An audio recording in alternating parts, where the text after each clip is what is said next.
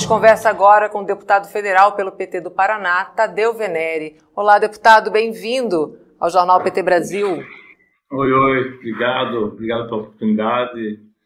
Uma boa tarde para nós todos. Boa tarde. A gente está fazendo esse balanço desse primeiro ano do governo do presidente Lula, deputado, e o preço dos combustíveis tem caído seguidas vezes, né? E o consumidor já percebe a diferença no bolso. Por que, que o combustível está mais barato? Bom, primeiro eu acho que a gente tem que contextualizar por que, ele ficou tão caro. Né? É porque, na verdade, nós temos é, uma nova mudança na composição de preços da Petrobras, mas que no governo anterior é, fazia o acompanhamento pela PPI, que era a paridade de preço internacional, fazendo com que o petróleo extraído aqui, o petróleo produzido aqui, basicamente hoje nós temos a maior parte do nosso petróleo vem do pré-sal, né, das bacias do pré-sal, dessa camada que está sendo extraído de águas ultraprofundas já há alguns anos, é, diria que desde o início, meados do governo, primeiro governo Lula, que foi responsável por fazer a pesquisa e dizer que é possível você é, explorar petróleo é, em águas profundas ou ultraprofundas. É, lembrando que esse, essa exploração, é, eu sempre lembro disso, ela é feita a 300 quilômetros da costa. A exploração em águas continentais, ela é feita em águas profundas, ela é feita a 300 quilômetros da costa, a 7 mil metros de profundidade e às vezes ela percorre até que ela chegue nas, nas pós-distribuidores cerca de 3 mil quilômetros eh, em média. Isso aí se deve para que nós possamos aí ter um preço que é um preço é, distribuído né, com é, uma compensação nacional. Aqueles que ficam mais próximos têm um preço que não pode ser tão diferente daqueles que ficam mais distantes, porque nós teríamos preços extremamente caros em locais muito distantes. Esse, nesse sentido, a Petrobras sempre foi responsável por várias situações na nossa economia, mas me parece que algumas delas são determinantes. Uma delas é a maior empresa que nós temos no Brasil e uma das maiores, já foi uma das maiores petrolíferas do mundo. Ela foi praticamente, eh, uma boa parte dela foi destruída durante a Operação Lava Jato, uma operação claramente com o objetivo de destruir a indústria nacional, praticamente quebrou a empresa, as empresas nacionais da construção pesada e, e de tecnologia e pesquisa. Petrobras perdeu bilhões de dólares naquele processo que, mais tarde, conduzido pelo ex-juiz, agora senador Sérgio Moro, e ex-procurador do Ministério Público, depois deputado federal caçado, né, doutor Dallagnol, esses dois personagens fizeram um mal imenso ao Brasil é um mal imenso que ainda não foi contextualizado, porque o que eles fizeram com a Petrobras e com as empresas que eram empresas de tecnologia de ponta e que levará provavelmente pelo menos de uma a duas décadas que nós possamos recuperar aquilo que nós tínhamos no final dos anos 2000, isso significou para nós um atraso de 20, 30 anos nas pesquisas e explorações. Mas a Petrobras, apesar de todo o processo que foi feito, apesar das, das multas impostas a ela, apesar de toda a tentativa de desestabilizar, ela sobreviveu. Mas na sequência dessa sobrevivência, é, nós tivemos aí o governo Jair Bolsonaro, que praticamente entrou com uma, uma, um compromisso muito claro de fazer com que a Petrobras não só fosse uma empresa desestatizada, vendida, mas que todas as suas subsidiárias anteriormente fossem vendidas e fossem vendidas a um preço, às vezes, quase simbólico. É o caso dos gasodutos, os oleodutos, né, os processos das refinarias que foram iniciados. Felizmente, nós eh, tivemos a eleição que o ex-presidente Bolsonaro concorreu e não foi reeleito, o presidente Lula foi reeleito pela terceira vez, e a partir dali eu acho que a gente começa a entender o que acontece com o petróleo. O petróleo que eh, tinha um preço altíssimo, porque a paridade internacional fazia com que nós tivéssemos os nossos preços pagos, cotados, eh, como se todos nós estivéssemos importando petróleo, é verdade nós importamos derivados de petróleo, não importamos muito, porque foram vendidas várias refinarias, foram fechadas outras, foram reduzidas a capacidade de outras, outras, como é o caso das refinarias do Nordeste, não foram construídas, algumas estão sendo construídas, eh, foram impedidas de, de, ter continuidade também pelo juiz Sérgio Moro e por Doutor Dallagnol. É, essa história, essa parte da história, eu faço questão de, de ressaltar, porque não é por acaso que o petróleo subiu, ou a gasolina subiu, e não é por acaso que ela voltou a preços é, razoavelmente civilizados. É, quando você tem uma política de investimentos que ela faz com que você tenha uh, o principal objetivo da empresa, a maior empresa nacional, uma das maiores do mundo, é trazer benefício para a população. A Petrobras foi construída na década de 50 por Getúlio Vargas, né, num processo de independência e de nós ficarmos sem a dependência do petróleo, para que as pessoas não, talvez não lembrem, o Brasil tinha uma, uma importação de todos os derivados de combustíveis, inclusive gasolina que chegavam aqui em tambores. Chegavam no Brasil em tambores e eram distribuídos em tambores pelas produtoras de petróleo, né, as petrolíferas americanas, principalmente americanas e provavelmente uma que é, é, é britânica e holandesa, que é a Shell. Nesse, nesse contexto, o Jair Bolsonaro passou a fazer a distribuição de dividendos, e a Petrobras passou a operar com a distribuição de dividendos, maximizando os seus lucros, ou seja, vendendo os seus ativos para que isso fosse transformado em, em lucro, vendendo patrimônio para transformar em lucro e distribuindo esse lucro aos acionistas, majoritariamente acionistas privados, e uma parte significativa deles eh, com capital internacional. Nós chegamos ao absurdo da Petrobras distribuir praticamente 50% de todo o que ela teve de lucro, 50%, 60% é distribuído em, em ações, inclusive em dividendos, perdão, para acionistas, inclusive antecipando, né, alguns casos antecipando a própria distribuição de dividendos. Quando nós chegamos a um ponto praticamente é, que inviabilizaria, inclusive, a eleição da Jair de Jair Bolsonaro, porque a gasolina subia todas as semanas, quase que todos os dias, porque o dólar tinha uma oscilação bastante forte, nós estávamos com dólar a 5,50, 5,60. Quais eram as desculpas que eram dadas? Nós tínhamos a guerra da Ucrânia, continuamos tendo a guerra da Ucrânia, nós tínhamos uma, uma seca é, intensa no Rio Grande do Sul, continuamos tendo problemas climáticos no Rio Grande do Sul, continuamos tendo problemas climáticos no Paraná, continuamos tendo problemas climáticos no Nordeste. Nós tínhamos é, uma incidência de impostos que era extremamente alta, e aqui é, houve um, eu diria que houve um oportunismo muito grande de Jair Bolsonaro e daqueles que o cercavam e do ministro da Fazenda à época, porque ele, por lei, a Lei Complementar Federal 94 de 2022, por lei, ele reduziu uh, os tributos, reduziu o ICMS dos estados, que é o imposto estadual, reduziu por uma compensação, para haver uma compensação, fazendo com que os estados diminuíssem os seus tributos. Só para dar um exemplo, São Paulo reduziu de 25% para 18% a taxação do ICMS. O ICMS da, do combustível, o ICMS da, das, é, praticamente da energia elétrica, ele é altíssimo.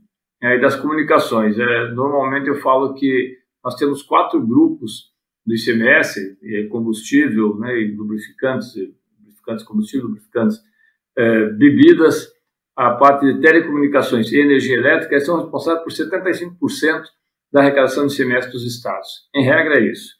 É, no nosso estado aqui no Paraná, é até um pouco mais, porque o governador Ratinho Júnior subiu mais ainda agora esse ICMS, deve subir para 19%. Mas o Jair Bolsonaro baixou o ICMS tentando, de uma forma, eu diria quase desesperada, fazer baixar artificialmente, é bom que se diga artificialmente, o preço dos combustíveis. Isso gerou só para o Estado de São Paulo um prejuízo de 4 bilhões de reais em arrecadação. E gerou algumas centenas de milhões e bilhões de reais para todos os estados.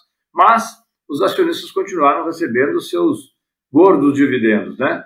E a gente tem que lembrar que é, o combustível subiu durante o Jair Bolsonaro, o governo Jair Bolsonaro subiu 40% a partir do governo de depois do golpe contra a presidente Dilma, né, com o Temer, subiu 40% em três anos e meio. Nós estávamos numa pandemia, né, ou seja, nós não tínhamos a circulação é, normal de veículos como temos hoje, nós tivemos uma redução, inclusive, do consumo de combustíveis por conta de tudo que aconteceu, um ano e meio de pandemia. Ainda assim, nós estávamos com o combustível em junho de 2022 chegando a 8,90 a gasolina e 8,63 o diesel, numa média de R$ 7,00, R$ 7,80. Isso em 6 de junho, 7 de junho de 2022. Aí vem, claro, vem o processo eleitoral, o Lula ganha a eleição, há uma, uma manifestação clara dos governadores para recompor as suas, as suas margens dentro do ICMS e os seus caixas. O governo eh, extingue aquela medida que havia sido tomada né, por lei 94. A, o ICMS volta a ser cobrado nos percentuais que era cobrado antes. Nós continuamos tendo a guerra da Ucrânia. Nós temos agora um, uma guerra é, que eu não diria que é uma guerra, é um genocídio é, contra a Palestina, porque isso envolve, inclusive, uma região que é altamente sensível do ponto de vista da produção de petróleo, é, mais de 70%, 80% do petróleo passa por aquela região, é, não necessariamente pela Palestina, claro, por Israel, mas passa pela região. Nós temos o ICMS recomposto, entretanto, nós é, temos hoje a gasolina, em média, é o décimo, em junho foi, novembro, aliás, foi a décima queda de combustível que nós tivemos. Nós tivemos essa, essa subida de 40% do Jair Bolsonaro, e nos primeiros, é, nos primeiros nove meses, dez meses do governo do presidente Lula, é, em novembro, nós tivemos uma redução no preço da gasolina, que agora chega, em média, é, foi a décima queda, décima semana que caiu seguidamente, chega agora, em média, R$ 5,63. A, a gasolina, sempre lembro que ela é composta, uma parte pelo combustível e uma parte gasolina e uma parte por etanol. Nós ainda estamos importando gasolina, porque as nossas refinarias foram, em parte, sucateadas, em parte não foram atualizadas, mas nós temos condições de refinar 100% dos combustíveis aqui no Brasil. O que, que nós temos agora é, pela frente? Um dólar é, com preço estável, nós estamos com o dólar 4,90, R$ reais. isso há um ano, quando eu já estava a 5,70, indo para R$ reais durante o governo Jair Bolsonaro. Ah, mas a, a safra foi uma safra muito boa. Sim, as safras do Jair Bolsonaro também, do governo, do governo anterior, também foram muito positivas. O problema é o método que você usa a companhia. É, quando você privatiza, por exemplo, uma Eletrobras, você está entregando o patrimônio da, da, da, energia elétrica, da geração de energia elétrica, maior, praticamente a maior geradora, a maior distribuidora, é uma das maiores empresas que nós temos no Brasil, para um capital privado. Qual o objetivo do capital privado?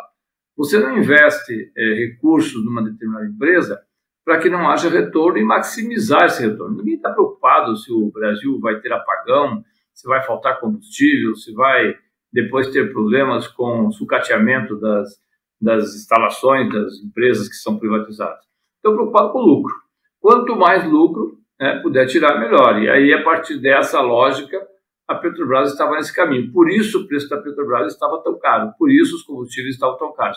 Hoje, com um dólar estável, apesar de, volto a dizer, nós temos a guerra da Ucrânia continua, nós temos um genocídio que acontece nesse momento com o povo palestino, e quando eu falo genocídio, falei isso ontem na Comissão de Fiscalização ao ministro Silvio Almeida, Direitos Humanos, de 16 mil mortos da Palestina, 70% são mulheres e crianças. Não é uma guerra, é, não é uma guerra, é uma destruição, uma eliminação de uma população inteira. Isso impacta no mundo todo isso impacta no mundo todo. E já, já houve manifestação, inclusive, de nós termos um aumento de combustíveis na região né, do, do, Golfo, na região é, norte da, da, África, por conta disso.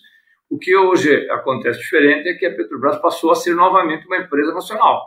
Ela voltou a ser, de fato, uma empresa brasileira. Ainda que nós tenhamos e temos né, problemas, porque nós sabemos que o estrago que foi feito nesses últimos 12 anos, 13 anos, pela Lava Jato, e por Jair Bolsonaro não se solucionarão em 3, 4, 5, 6 anos. Não se solucionarão. Uhum. Nós pensávamos na extração de gás, na produção de gás, nas novas pesquisas, nos novos postos, na transição energética, né, em tudo isso, nós vamos lembrar que a Petrobras é uma, uma empresa que tem uma, um portfólio de investimentos de cerca de 100 bilhões de dólares, ou seja, são 500 bilhões de reais para ter um parâmetro disso, nosso orçamento é, de 2022 gerava em torno de 6 bilhões, é, de, aliás, 6 trilhões de reais. Nós estamos falando de metade, de meio trilhão de reais em investimento nos próximos anos. É por isso que a Petrobras é, sempre foi a empresa mais disputada é, no Brasil. E lembrando que as empresas é, que são não são empresas brasileiras, empresas estrangeiras, boa parte delas, com exceção das empresas americanas, boa parte delas são empresas estatais. Né? E, inclusive, são empresas estatais que vieram para o Brasil, o caso da, da refinaria Landulfo Alves, da Bahia, vieram para o Brasil durante o governo Jair Bolsonaro comprar empresas nacionais. Ou seja, é uma estatal vindo da Arábia Saudita, uma estatal vindo do Catar, uma estatal vindo né, dos Emirados Árabes Unidos, e estatais que vêm aqui, como aconteceu já no processo, é, que eu não diria que é privatização, porque foi praticamente um, processo de depredação do patrimônio público com as empresas de telefonia, onde empresas públicas, é, tanto europeias como outras empresas vieram e compraram, como acontece agora com o sistema elétrico, né, que nós temos empresas chinesas comprando praticamente todo o patrimônio que é aqui, e são empresas estatais.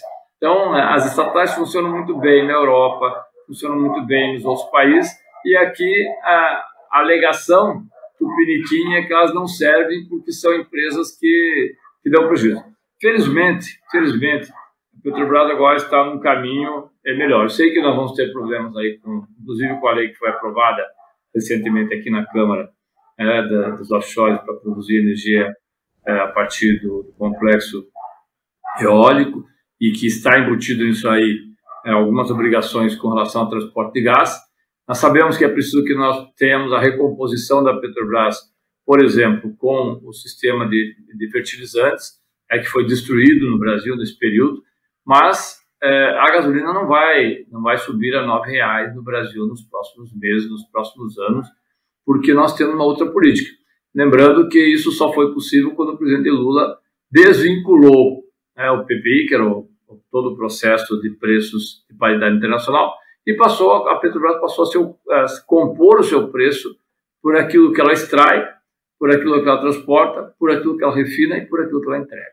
Essa é a razão de nós termos as quedas sucessivas dos preços da Petrobras, que ainda, ainda assim está sentindo né, todo o processo que aconteceu recentemente com a, a busca, pelo menos no meu entendimento, de não só de privatizá-la, mas de pior do que isso, de fatiá-la vendendo para que pudesse ser extraído o máximo possível de dividendos, é, e esses dividendos entregue às empresas, que algumas delas são conhecidas. Por exemplo, a 3G é uma empresa que investe bastante no mercado. A 3G é uma das, das empresas proprietárias da americana da SA, que deu um prejuízo de 40 bilhões de reais. É, é essa a lógica desse mercado que todos acham que sozinho resolve. Não resolve. O que resolve, de fato, é interesse público. Interesse público quem tem são as empresas públicas. Exato, e voltando também nessa questão do, do, do, da volta do investimento né, maciço aí da, da, da Petrobras, o, o, planejamento estratégico prevê, o planejamento estratégico da empresa prevê investimento de 102 bilhões de dólares nos próximos cinco anos. Como é que o Brasil se prepara dessa maneira para atender o mercado interno com preços justos e, ao mesmo tempo, valorizar uma empresa estratégica, né, uma estatal importante como a Petrobras? A Petrobras sempre foi e continua sendo o maior laboratório que nós temos no Brasil. É o maior laboratório de pesquisa, o maior laboratório é, de investimento, o maior laboratório de, é, de, de condições, inclusive, de busca de novas alternativas é, energéticas. Nós sabemos que o petróleo, embora nós, obviamente que nós gostaríamos muito que fosse feita a transição e que essa transição fosse feita da forma mais rápida possível, ele não vai fazer. É, nós ainda vamos conviver com esse combustível, assim como foi com o carvão, que é uma tragédia, né? O carvão é, na Alemanha e na Europa, principalmente, é, além da Alemanha, na Europa, principalmente, teve, nos Estados Unidos, teve uma presença desde a Revolução Industrial, que é uma parte responsável por tudo que nós estamos vendo hoje com essa, é, essa emergência climática. E o petróleo, não só por não haver substituição imediata, embora é possível, era possível que ela fosse feita de forma mais rápida, mas por haver grandes jazidas de petróleo. É, agora mesmo nós temos uma disputa entre a Guiana e a, a Venezuela de uma região que é, tem uma das maiores reservas de petróleo do mundo. É, são 700 bilhões de, de, barris. Nós sabemos que, é claro, eu sempre falo que a, a idade da pedra não acabou por falta de pedra é, acabou por novas tecnologias. Eu espero que nós tenhamos é, novas tecnologias para que as novas gerações possam é, usufruir do conhecimento, mas também tenham um padrão de vida dentro do que a gente conceitua como sendo um padrão de vida decente, ou seja, você ter um meio ambiente equilibrado e que possa sobreviver a isso. Hoje nós havemos, nós havemos de concordar que é, há uma de fato há uma emergência e é um sinal muito preocupante com relação à continuidade das explorações de petróleo e é o gasto com petróleo. Mas não há uma substituição imediata, seja pelo fator econômico, seja pela, pela quantidade ainda de, de, de pesquisas que devem ser feitas. E nesse sentido, eu acho que a Petrobras deve contribuir e pode contribuir muito com o meio ambiente, com a recuperação de, de áreas degradadas, com a melhoria da exploração é, com o processo, inclusive, do gás que aqui da Bacia de Santos, que é reinjetado, porque quando se produz petróleo, você não, é, claro que as pessoas aqui sabem disso, você não, não produz CO2 só quando você emite é, os, os, carros, aviões, caminhões, enfim, não é, ou qualquer outro meio que use combustível fóssil, é na extração que você também tem uma grande quantidade de produção de CO2, ou seja, para extrair esse petróleo também você produz uma grande quantidade de poluentes. A Petrobras reinjeta o gás né, que ela tira da, das, suas, das suas bacias para poder é, fazer com que esse, processo de reinjetar gás melhore, inclusive, a extração do petróleo em águas profundas. E eu acredito que a Petrobras hoje vai fazer é, não só as pesquisas que nós sabemos que das quais ela é capaz de fazer, mas vai fazer também investimento em áreas é, que são áreas, de certa forma, paralelas a isso. É, nós estamos agora com hidrogênio verde, nós estamos com processo de biocombustível. A Petrobras deve começar a investir, inclusive aqui no Paraná, na recuperação da FAFEM, da fábrica de fertilizantes nitrogenados, deve fazer o mesmo no, no estado do Mato Grosso, que o, de novo, né, parece uma sina, mas que a Operação Lava Jato impediu uma fábrica que estava com 87% é, praticamente concluída, uma fábrica da Petrobras de fertilizante Três Lagoas, Mato Grosso. A Lava Jato proibiu que as empresas que estavam construindo recebessem recurso do BNDES e isso fez com que essas empresas não só falissem, né, praticamente falissem, como é o caso mais emblemático da Odebrecht, mas é, deixassem de, de, dar continuidade àquela obra que ficou por é, alguns anos, quatro, cinco anos, praticamente inacabada e, deteriorando. O mesmo aconteceu com a, com a usina que nós temos, com a refinaria que nós temos no, no Nordeste, mas agora nós vamos retomar. E a Petrobras será fundamental nesse período. Volto a dizer que não será num prazo curto, não será em um ano, não será é, é, no prazo de uma década, talvez mais do que isso nós devemos, porque o estrago foi muito grande. É, nós perdemos alguns milhares de funcionários da Petrobras nesse período, e o que mais me preocupa, a formação de novos técnicos, a formação de novos engenheiros. Quando nós estávamos no processo do pré-sal, eh, antes de Temer fazer a modificação, que previa 75% dos royalties do pré-sal para a educação e 25% para a saúde, havia uma, uma expectativa de contratação, no sentido da necessidade de contratação direta ou indireta, né, no, no complexo petróleo, de cerca de 50 mil novos engenheiros Hoje nós sabemos que isso está muito, muito, muito longe de acontecer. É, é, nós não vamos fazer isso em seis meses e um ano. Mas a Petrobras vai recuperar. A Petrobras é, eu volto a dizer, a Petrobras é uma empresa estratégica no Brasil. Como é estratégica na Venezuela, como é estratégica nos Estados Unidos, como é estratégica na Inglaterra, na França, na Holanda, né, como é estratégica nos países árabes. A diferença aqui é que nós temos uma empresa que durante muitos anos foi desacreditada do ponto de vista da sua é, da perfuração e exploração em terra. E a partir de um determinado tempo, momento quando passou, passou a fazer pesquisas e envolver nessas pesquisas também outras áreas é, veio a, a ser é, cotada como uma das melhores petrolíferas do mundo entre as dez maiores petrolíferas. E agora felizmente volta né, volta a ter esse, esse mesmo tipo de, de patamar de desempenho. Lembrando que a Petrobras não explora só o petróleo né? ela explora o gás, ela explora o petróleo, explora os derivados. Aqui no Paraná nós tínhamos a SIX, que é uma, empresa que era ligada, subsidiada da Petrobras, que fazia a exploração de xisto, xisto de rocha, e era praticamente a empresa que tem a maior tecnologia, a melhor tecnologia no desenvolvimento desse tipo de extração é, a partir da, do xisto. Ela foi vendida por 212 milhões de, de, de reais ou de dólares, um valor irreal para aquilo que era é, é, o seu potencial. Então agora nós vamos ter que reconstruir a Petrobras a partir, que já está sendo feito, a partir dos pressupostos do governo que foi eleito, que é o governo do presidente Lula. Deputado, muito obrigada pelas explicações para essa aula e a gente recapitulou, né, desde a destruição da empresa até a recuperação e agora essa perspectiva também de futuro. Agradeço muito a participação aqui é. no Jornal PT Brasil mais uma vez. Seja sempre muito bem-vindo. Ainda bem que ele não começou com Rockefeller lá nos Estados Unidos no final dos anos 1800.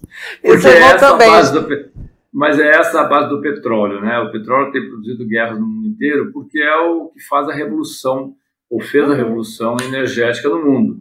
É, não é por acaso que a Exxon, né, que era essa antigamente, agora é Exxon, está fazendo a disputa do território da Guiana, onde a Venezuela pretende fazer anexação. Não, nós não sabemos ainda os dobramentos disso, mas por ser uma região rica em petróleo.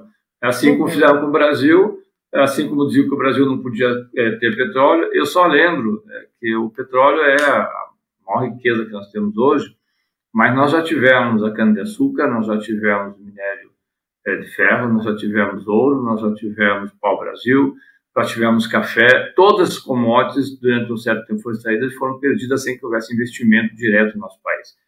Essa talvez seja a nova oportunidade que nós estamos tendo de recompor a Petrobras e fazer com que a Petrobras, de fato, é, não seja apenas um braço das grandes petrolíferas europeias ou uhum. americanas e agora também é, árabes, né, no sentido amplo, mas que seja uma empresa voltada para o desenvolvimento nacional. Porque é assim que nós vamos conseguir fazer, é assim que a, as pessoas talvez não lembrem, me permita só, mas a Dinamarca, que tanta gente fala de Dinamarca, a Dinamarca é um país paupérrimo.